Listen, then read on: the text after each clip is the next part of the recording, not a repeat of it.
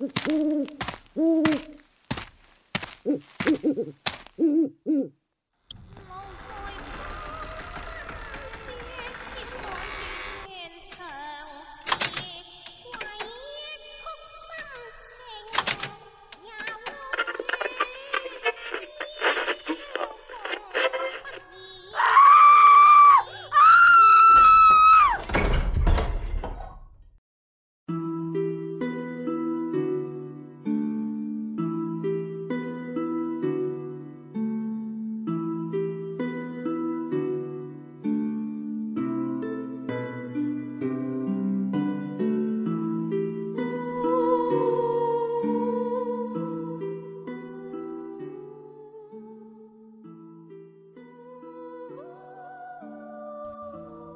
各位小伙伴们，大家好！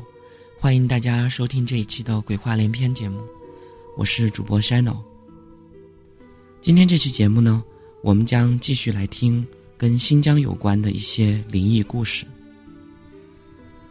今天第一个故事的名字叫做《异兽》。这个故事是我听到的最诡异的一个故事了。老陈从前在南疆的邺城当汽车兵，他们的主要任务是把必要的物资运到昆仑山上的神仙湾哨所。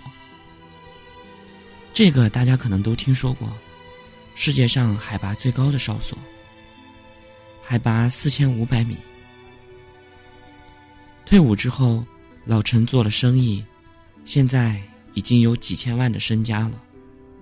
而这个故事，是在酒桌上听到的。那是一九八九年，老陈他们连队奉命在年末封山前，把最后一批物资运到哨所。老陈的车很不幸被安排在了最后一个殿后。跑过山路的人都应该知道，车队里最后一辆车，往往是最容易掉队的。但毕竟是命令，老陈也就只好执行了。于是，他与副驾驶小何一起出发了。年末的喀拉昆仑天气极其的恶劣，海拔低的地方，风刮着漫天的石子，整个天都是黄色的；而到了海拔高的地方，风又夹杂着无尽的雪花。整个世界又变成了白色的。车队缓行了两天，来到了海拔三千五百米的山间。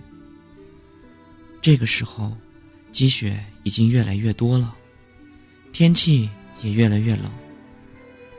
老陈紧握着方向盘，极力的跟着前面的车。忽然，刮起了一阵狂风，比之前一直刮的大了许多。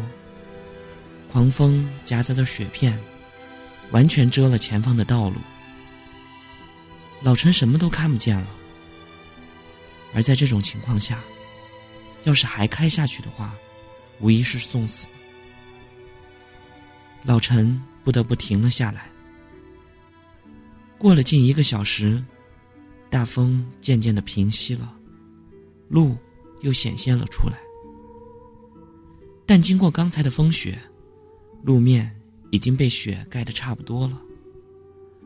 老陈与小何不得不下车，先铲一下雪再走。大概铲了半个多小时，路上忽然又起了浓雾。老陈觉得不能再耽搁了，于是和小何又上了车，准备出发。而就在这个时候，老陈。忽然看见浓雾里缓缓走来一个人影。老陈的第一念头就是，战友找过来了。老陈大喜，赶紧下了车，朝浓雾的影子走了过去。看来前面的车应该离这里不太远。可是等老陈走的离那影子七八米的时候，就觉得似乎有点不大对劲。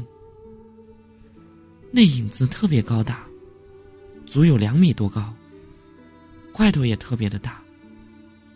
走路的时候左摇右摆，双臂特别的长，看上去不像是人，而更像是一只猩猩。而昆仑山的深处，哪来的猩猩呀？老陈疑惑着。那影子好像也发现了老陈，突然加快了速度，朝老陈他们这里走了过来。老陈听见了呜呜的低鸣声，吓得魂飞魄散。这是什么鬼东西呀？不管三七二十一，老陈拔腿就跑。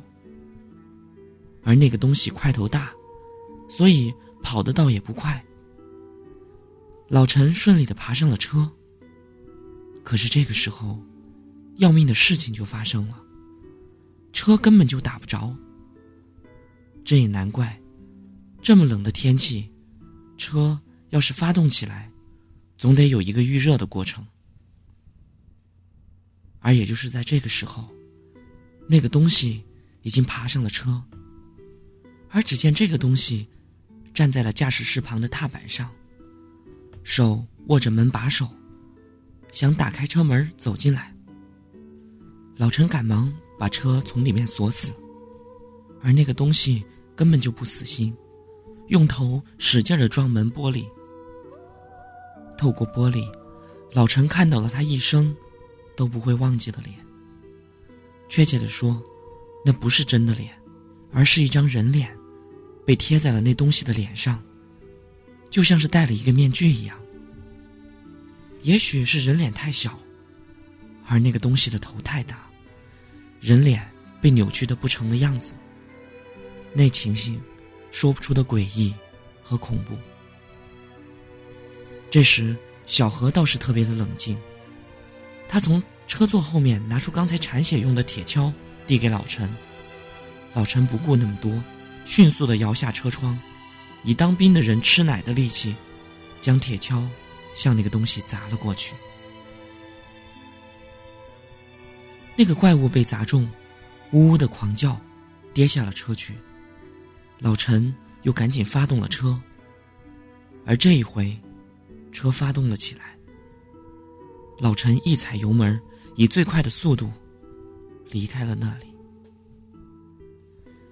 惊魂未定的两人仔细的看了看后视镜，确定那东西没有跟上来，这才长松了一口气。很幸运，两人赶了半天，终于在天黑前找到了车队。顺利的完成了运送任务。这件事儿在邺城的车队连里流传的特别的广。昆仑山里碰见怪兽就很奇了，而那个怪兽头上还戴着人脸面具，这就是更让人匪夷所思。那怪兽是哪来的呀？而人脸又是哪来的？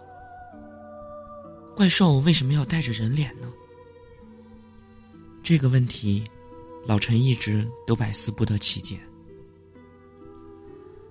老陈也在不久之后就申请退伍了，做起了生意，也发了不小的财。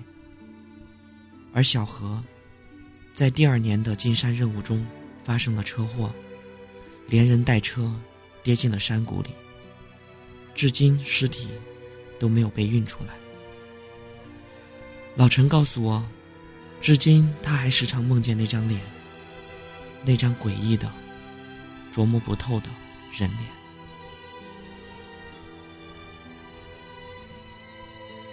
好，这个呢，就是今天山诺给大家带来的第一个故事。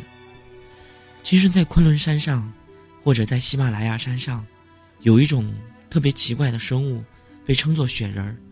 相信很多小伙伴们都听过这个东西，所以老陈遇见的那个怪物。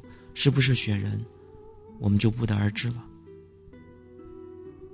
好，那我们下面就一起来听今天的第二个故事。这个故事的名字叫做《老者》。这个故事也是从酒桌上听来的。讲故事的人是一个姓赵的老司机，他为南疆某地区的勘测队开了一辈子的车。五十多岁的时候就已经内退了。那件事儿发生在一九九二年。探测队决定对罗布泊地区进行一次彻底的地质勘察。那时候的罗布泊已经是彻底干涸了，真正的成为了寸草不生的不毛之地。探测队派出了七名队员，两辆北京吉普，老赵就是其中一辆车的司机。勘探的过程十分的顺利。小队花了三天的时间深入罗布泊腹地，取得了第一手的地质材料。但是在回来的过程中，发生了意外。另一名司机开的车，在高速行驶的过程中，为了躲避戈壁滩上的石块，不幸翻车了。所幸里面的队员只是受了轻伤，但那辆老吉普却就此报废了。由于老赵的车上已经放满了设备，人也已经坐满了，报废车上的三名队员。无论如何也挤不进来。队长于是当机立断，自己与那三名队员一起留守在这里，由老赵和其他两名队员开车，尽快到县里找一辆车来接他们。为了减轻车的重量，老赵卸下了一些设备，给那些留守队员留了一些水和粮食之后，老赵与其他两名队员赶紧就朝县城开了过去。由于报废的地点尚在罗布泊腹地，开车去县城也需要一天左右。老赵以最快的速度朝目标赶了过去。走了有两个多钟头，老赵忽然看见前方远远有一个人影。老赵吃了一惊：这不毛之地怎么会有人呢？那个人所在的地方，也是车子的必经之路。强烈的好奇心驱使他加足了马力，朝人影开了过去。走得近了，老赵才看清，那竟然是一个老者。虽然现在赶路要紧，但在这种地方遇见了人，不能不管。老赵于是下了车，对那个老人喊了一下。那个老人看起来，倒不觉得劳累。轻快的走了过来。老赵说：“同志，你怎么一个人在这里呀？”那个老人说：“我是考察队的，出来找水，迷路了。”老赵心下怜悯，决定搭老人一程。老赵说：“我们要去县城，您搭我们的车吧。”老者看起来既不兴奋，也不激动。只平静的说了一声：“好。”车上的人给老者腾开一个座位。老者上了车。他看起来十分的书生气，戴了一个眼镜儿。开车的过程当中，老赵问那个老者来自哪里，老者说：“上海。”老赵又问了一下他来这里的原因。老者的话似乎不多，就简短的说来这里考察。老赵想，他可能是累坏了，也就没有再问。车上的队员给这位老者递了水，他也没有表现出来饥渴的样子，也就象征性的喝了几口。车上的人觉得有点奇怪，那个老人。不像是被困在这里获救，倒像是来旅游的，顺便搭了个便车。路上，老人一句话都没有讲。车又开了半天，老赵与其他两名队员要解手，于是就停了下来。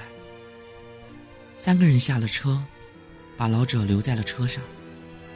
可是当他们解完了手，准备上车的时候，有一个队员忽然叫了起来：“那个老人不见了！”老赵大吃了一惊，急忙赶了过来，一看，果然，刚才还坐在车里的老人已经不见了。老赵急忙吩咐队员四处找找。可是奇怪的是，方圆都是开阔地，但那位老人就如同蒸发了一样，就再也没有出现过。老赵觉得十分不可思议，而这个时候已经近下午。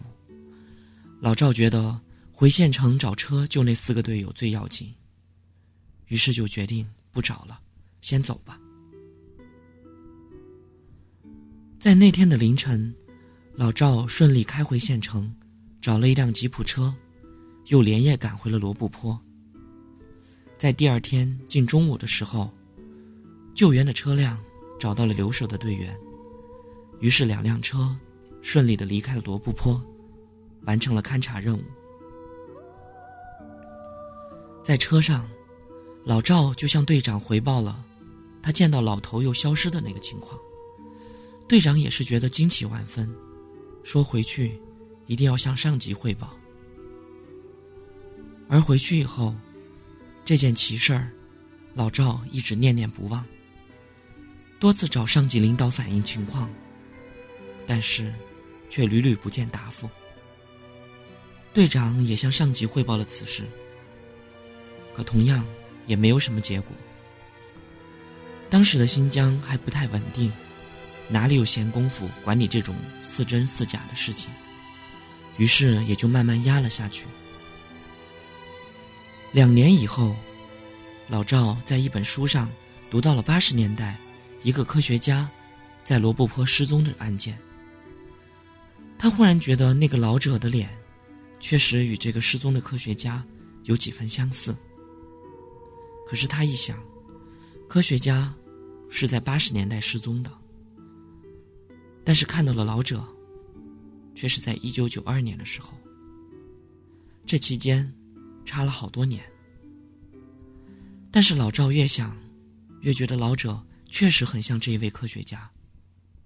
如果要是真的是他的话，那那位科学家已经在罗布泊游荡了将近十年。以上呢，就是我们今天给大家带来的第二个故事。那么，喜欢看一些探秘的故事的小伙伴们，应该就能猜到这位科学家的名字。他非常的有名，他叫做彭加木。而据说，当时彭加木的失踪，跟一枚玉佩也有着解不开的关系。所以，对于彭加木的事情，我们感兴趣的小伙伴们，可以期待我们以后的节目。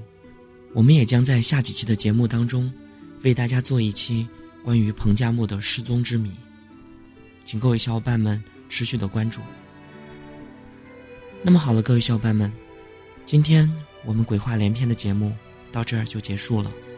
我是 Shanno，我们下期再见，拜拜。